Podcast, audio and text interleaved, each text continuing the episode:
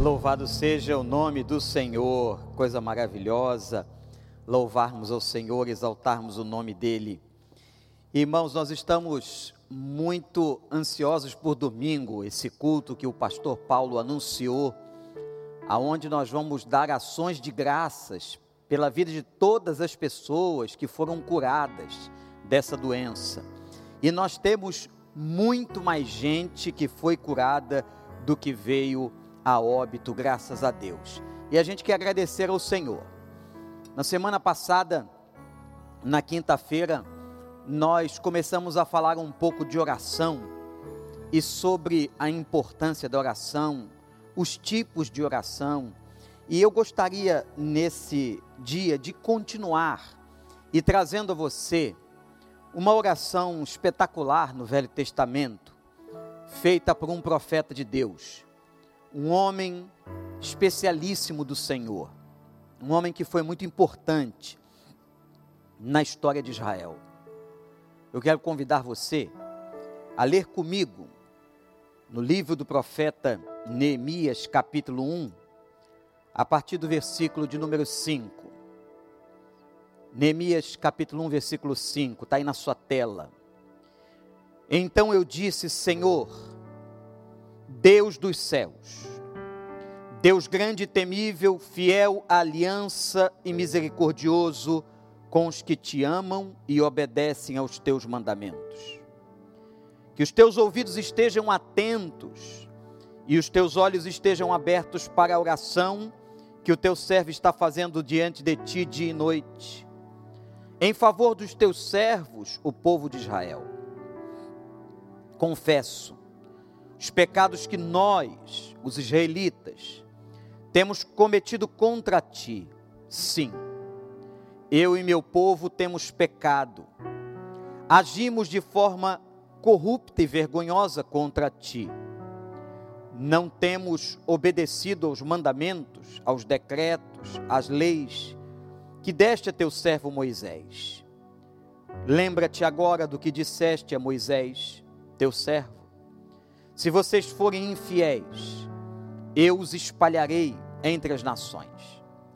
Mas se voltarem para mim, obedecerem aos meus mandamentos e os puserem em prática, mesmo que vocês estejam espalhados pelos lugares mais distantes, debaixo do céu, de lá eu os reunirei e os trarei para o lugar que escolhi para estabelecer o meu nome. Estes são os teus servos, o teu povo. Tu os resgataste com o teu grande poder e com o teu braço forte. Senhor, que os teus ouvidos estejam atentos à oração deste teu servo e à oração dos teus servos que têm prazer em temer o teu nome. Faze com que hoje este teu servo seja bem-sucedido e concede-lhe a benevolência deste homem. Nessa época, eu era o copeiro do rei. Eu queria que você lembrasse dessa história maravilhosa, dos livros mais lindos de toda a Bíblia. Para te situar, nós estamos aqui há uns 440 anos antes de Cristo. Deus avisou que por desobediência, Israel sofreria um castigo, os babilônicos iriam tomar o poder, invadir a nação. E assim aconteceu. Invadiram Israel, derrubaram os muros da cidade, destruíram todas as coisas, mataram muita gente e levaram para a Babilônia um grupo escolhido de prisioneiros Nesse grupo estava Neemias. Neemias então está numa terra estranha agora. Perdeu sua terra, seu povo, sua cultura, sua família, sua língua. E ele, nesse momento, é colocado como o copeiro do rei. Declara isso na última frase do capítulo 1. Que posição importante estava Neemias. um certo privilégio, porque não estava no campo, trabalhando de maneira tão pesada quanto seus irmãos, que haviam sido levados como escravo. Mas a sua posição era de tanta responsabilidade, porque a sua tarefa era a seguinte: ele deveria comer e beber tudo que o rei fosse comer ou beber. Porque se ali houvesse o envenenamento, que era muito comum naquela época, morreria o copeiro, mas não morreria o rei. Ele estava responsável pela qualidade do alimento real. Neemias perdeu, como eu disse aqui, o seu povo, a sua família, a sua terra. Está lá na Babilônia, tão distante, tanto sofrimento. Recebe então a notícia da chegada de Anani, seu irmão.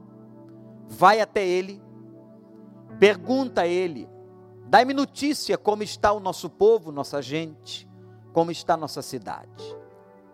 Anani, seu irmão, lhe traz uma notícia terrível e diz: Ah, Neemias, o nosso povo está em grande miséria e desprezo. Os muros de Jerusalém foram derrubados, as portas foram queimadas a fogo, a cidade está destruída, e os poucos homens que lá existem estão arrasados. Muitos morreram. Naquela hora, apesar de estar num lugar privilegiado, Neemias não tinha como não se envolver com seu povo e com a história que Anani está lhe trazendo e começa a chorar. A Bíblia diz que ele chora, mas veja, Neemias não apenas chora, mas ele também ora. E foi essa oração que a gente acabou de ler aqui. E eu quero chamar a sua atenção para a beleza desta oração e a profundidade dela quando o profeta Neemias clama ao Senhor misericórdia, clama ao Senhor que Deus pudesse inclinar os seus ouvidos à sua oração. E por quem é a sua oração? A sua oração é majoritariamente pelo seu povo. Ele pede por Israel. A sua oração minha gente, é basicamente intercessória. É aquela oração que eu lhes disse semana passada, quando nós suplicamos pelo outro. A oração intercessória é tão maravilhosa. Tem gente que gasta tantas horas fazendo orações intercessórias. Alguns sobem um monte, alguns jejuam, alguns se dobram em joelhos por uma outra pessoa. Isto é lindo, isto é maravilhoso. Porque na verdade aquele que é o intercessor também é muito abençoado. Deus vê toda a intenção do seu coração.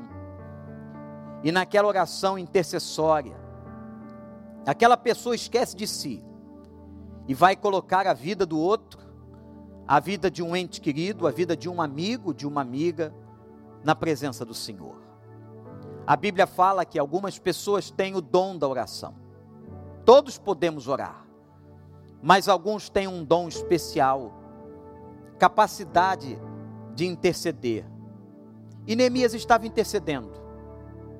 Mas eu quero chamar a sua atenção para a intercessão que Neemias vai fazer. Observe, versículo de número 7, versículo de número 8 ele está clamando ao Senhor, pedindo ao Senhor a misericórdia, mas ele confessa os seus pecados.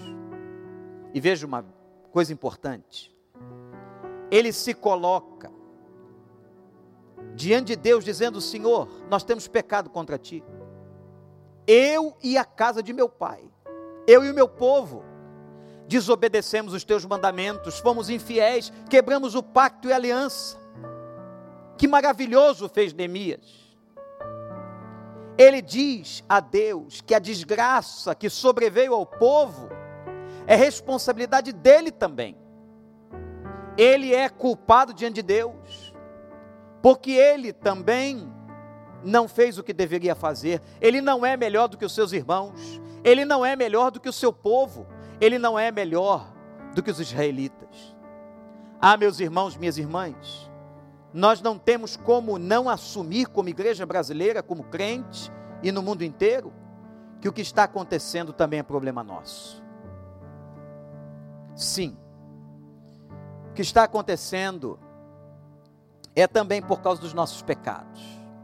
Eu não tenho dúvidas disso. Eu não sei se você concorda com esta teologia, com esta visão. Mas eu creio que estamos num tempo escatológico. Deus, como já disse aqui várias vezes, citando C.S. Lewis, ligou o megafone e falou com a terra.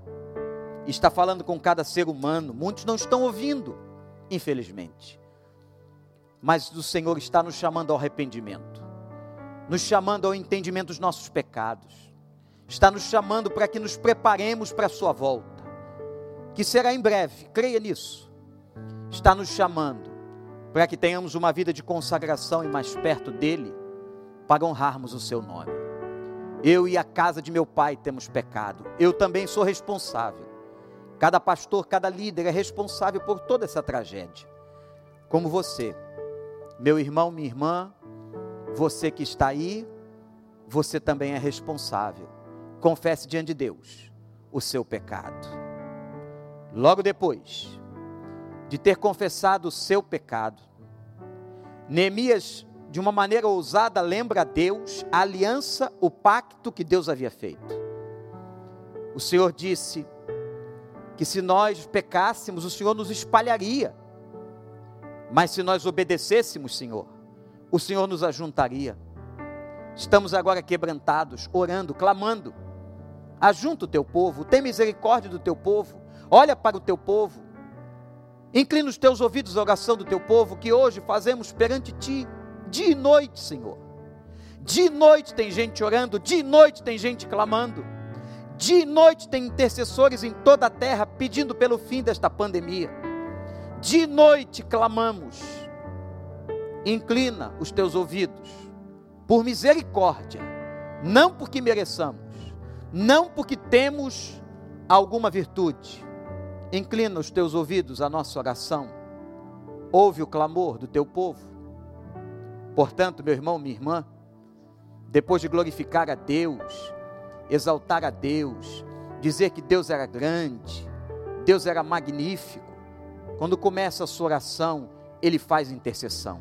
Ele suplica, confessa os seus pecados. E agora lembra a Deus, lembra a Deus as promessas dele. Não que Deus precisasse ser lembrado, mas agora diante de uma aliança, diante de um pacto estabelecido com o povo, ele tem a liberdade e a ousadia de, com muita intimidade, colocar isso diante de Deus. Observe, Neemias não apenas chorou, não apenas lamentou as notícias de Anani, seu irmão que chegara de Jerusalém, e lhe trouxe um quadro de um povo destruído, de uma terra arrasada, de muros derrubados, de uma honra perdida, de portas queimadas, de uma segurança que desapareceu. Israel não era mais o mesmo. Neemias não só chora, mas ele ora. Ele começa agradecendo, ele pede perdão, ele intercede.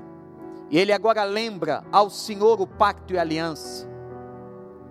Mas mais à frente, ele diz: Senhor, tu resgataste este povo. Senhor, são teus servos, Senhor. São teus filhos. Inclina os teus ouvidos a esta oração que os teus servos fazem dia e noite. Que Deus, por misericórdia, ouça agora a tua oração, em nome de Jesus. E no final, ele vai fazer um pedido por ele. Mas é interessante que esse pedido que Neemias faz por ele, consequentemente é um pedido que, se Deus o atendesse, era para benefício do povo. Ele diz assim: Senhor, que teu servo ache graça diante deste homem. De que homem Neemias está falando? Ele está falando do rei. Havia um plano e um projeto no seu coração, uma visão, que Deus lhe deu de reconstruir Jerusalém. Uma visão ousada. Os homens de Deus são ousados. Os homens de Deus têm grandes visões. E o plano dele era ir até o seu chefe, o seu senhor, agora, o rei na Babilônia, Artaxerxes, e pedir ao rei que lhe concedesse o privilégio de ir até a sua terra para tentar reconstruí-la. Gente, um copeiro. O que é que pode fazer um copeiro? O que é que você pode fazer? Nós podemos não ser nada, mas nas mãos de Deus nós somos fortes, valorosos, grandes. Ele foi até Artaxerxes e Deus ouviu a sua oração. Porque assim como Deus trabalhou no coração de Neemias colocando-lhe este sonho, Deus trabalhou no coração do rei.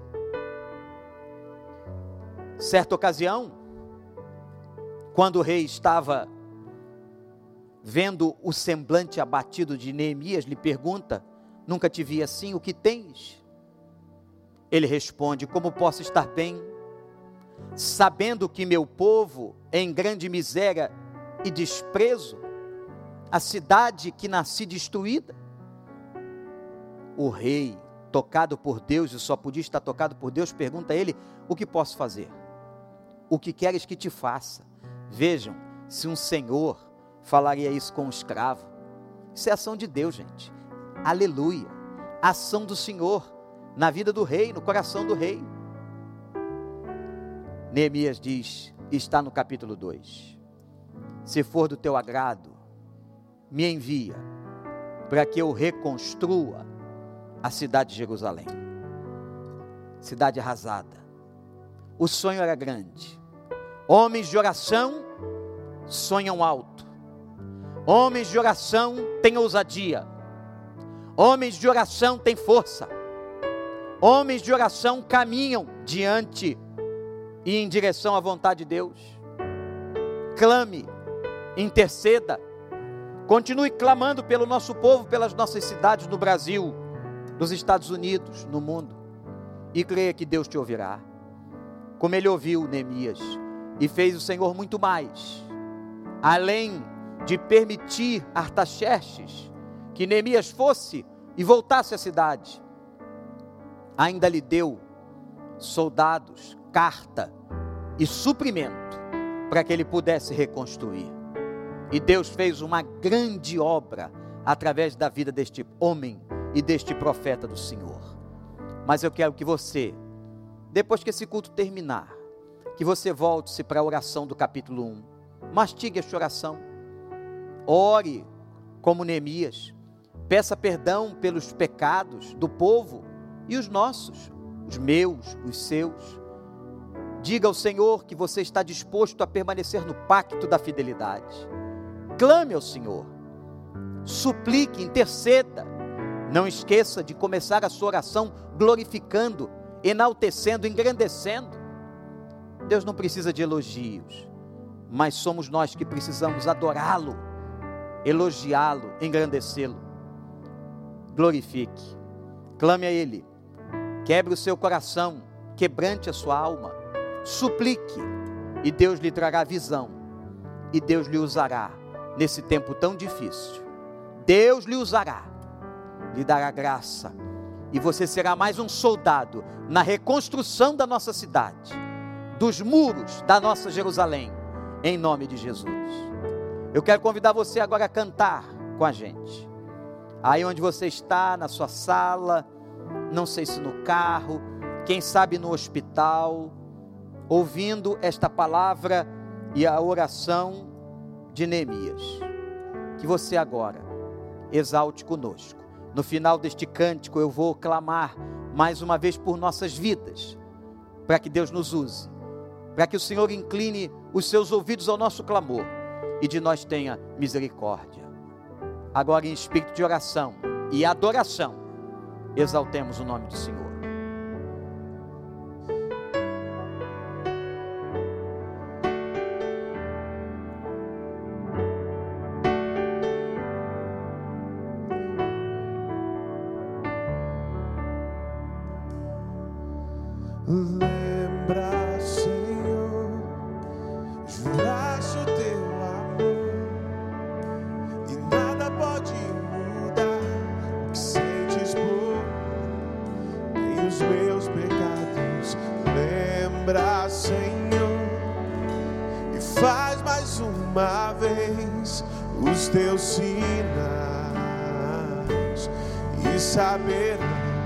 Ainda és o mesmo Deus.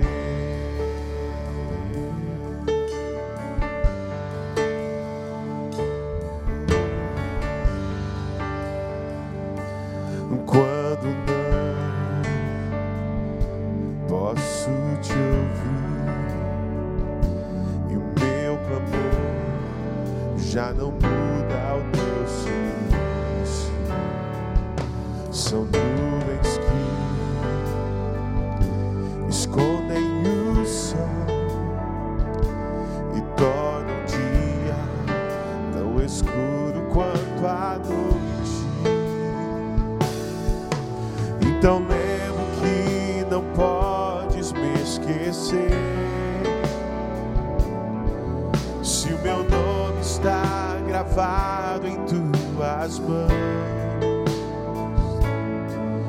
mesmo que eu ainda não consiga ver, sei que te levantarás em meu favor. Lembra, Senhor, juraste o teu amor e nada pode mudar o que sentes por nem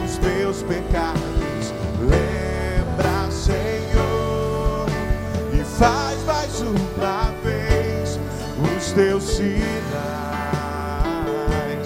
e saberão que ainda és o mesmo Deus que revelou a sua glória a Israel que por amor abriu o mar, parou o sol.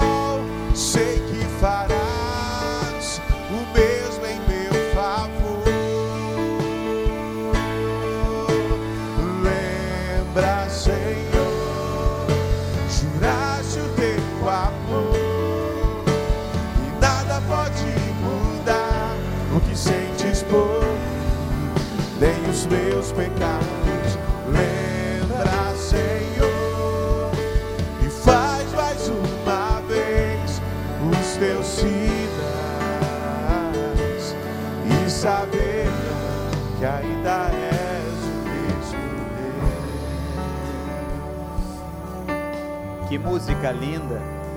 Daqui a pouco nós vamos terminar o culto cantando uma outra canção de autoria do Kleber Lucas, que diz assim: Deus cuida de mim. Mas agora, eu queria que você reclinasse a sua fronte diante de Deus e que você pudesse se lembrar de todas as pessoas que você conhece que precisam da sua intercessão. Pessoas que estejam doentes ou não. A pandemia não traz só enfermidade física, mas ela tem trazido enfermidades emocionais, problemas de relacionamento. Muita gente sofrendo, desemprego. E você agora não vai orar por você. Ore por alguém. Só interceda. E depois sim que nós orarmos, nós vamos pedir a Deus que Deus cuide de nós, que Deus cuide da nossa vida. Aí você vai clamar por você. Mas agora eu quero convidar você a que ore pela vida de uma pessoa que você se lembra agora que Deus está te trazendo à memória.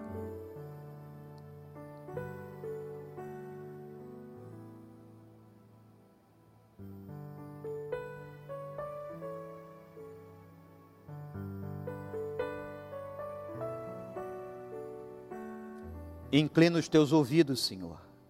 Deus grande e temível, maravilhoso, soberano, Criador dos céus e da terra. Inclina os teus ouvidos às orações dos teus servos, que agora fazemos perante ti e por todo este povo. Pai, primeiro nós confessamos os nossos pecados, que temos cometido contra ti. Sim, eu e a casa de meu pai também temos cometido pecados, cada um de nós. E os pecados e as consequências dos pecados estamos vendo em todo o mundo, em toda a terra.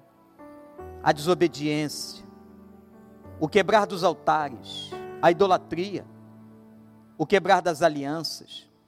Perdoa os nossos pecados, Senhor, a nossa arrogância, perdoa nossa altivez, perdoa o nosso egoísmo, mas agora suplicamos pelo povo. Inclina os teus ouvidos às nossas orações. Meu Deus, meu Pai, olha para nós e que nós possamos ser usados pelo Senhor na vida de cada uma dessas pessoas de alguma forma. Ó Deus, cure-as, levante-as do leito, abra a porta de empregos, enxuga dos olhos as lágrimas, restaura, Senhor, relações quebradas, tira da depressão, tira, ó Deus, daquela ansiedade desesperadora, que o Senhor traga paz. Nós intercedemos pelo povo, nós intercedemos por aqueles que te conhecem, e por aqueles que não te conhecem, para que possam te conhecer. E usa-nos na vida deles. Usa, Senhor. E a nós que te conhecemos, tem misericórdia. Que nós possamos trabalhar na reconstrução dos muros da cidade tão abalada. Que os teus filhos e filhas façam a diferença. Em nome de Jesus. Nós clamamos, Senhor, não porque mereçamos alguma coisa, pela graça Amém. Amém. Deus cuida de nós. Deus cuida de mim. Deus cuida de você. Que você possa passar o resto dessa noite meditando nesse texto e guarde essa canção. Leve-a com você. Que Ele te abençoe. O Senhor te abençoe e te guarde. Levante o seu rosto sobre ti e tenha misericórdia de ti que o Senhor levante o seu rosto sobre ti e te dê paz. Eu preciso aprender um pouco aqui. Preciso aprender um pouco ali. Eu preciso aprender mais de Deus. Porque Ele é quem cuida de mim.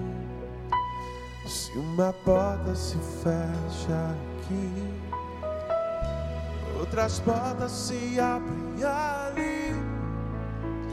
Eu preciso aprender mais de Deus, porque Ele é quem cuida de mim. Deus cuida de mim. Deus cuida de mim. Na sombra das suas asas, Deus cuida de mim. Sua casa e não ando sozinho, não estou sozinho, pois sei, eu sei, Deus cuida de mim. Oh, oh, oh, Deus cuida de mim. Na sombra das suas asas, Deus cuida de mim. Eu amo a sua casa sozinho, não estou sozinho, pois sei, Deus cuida de mim. Se na vida não tenho direção, é preciso tomar decisão. Eu sei que existe alguém que me ama, Ele quer me uma porta se fecha aqui, outras portas se abrem ali. Eu preciso aprender mais de Deus, porque Ele é quem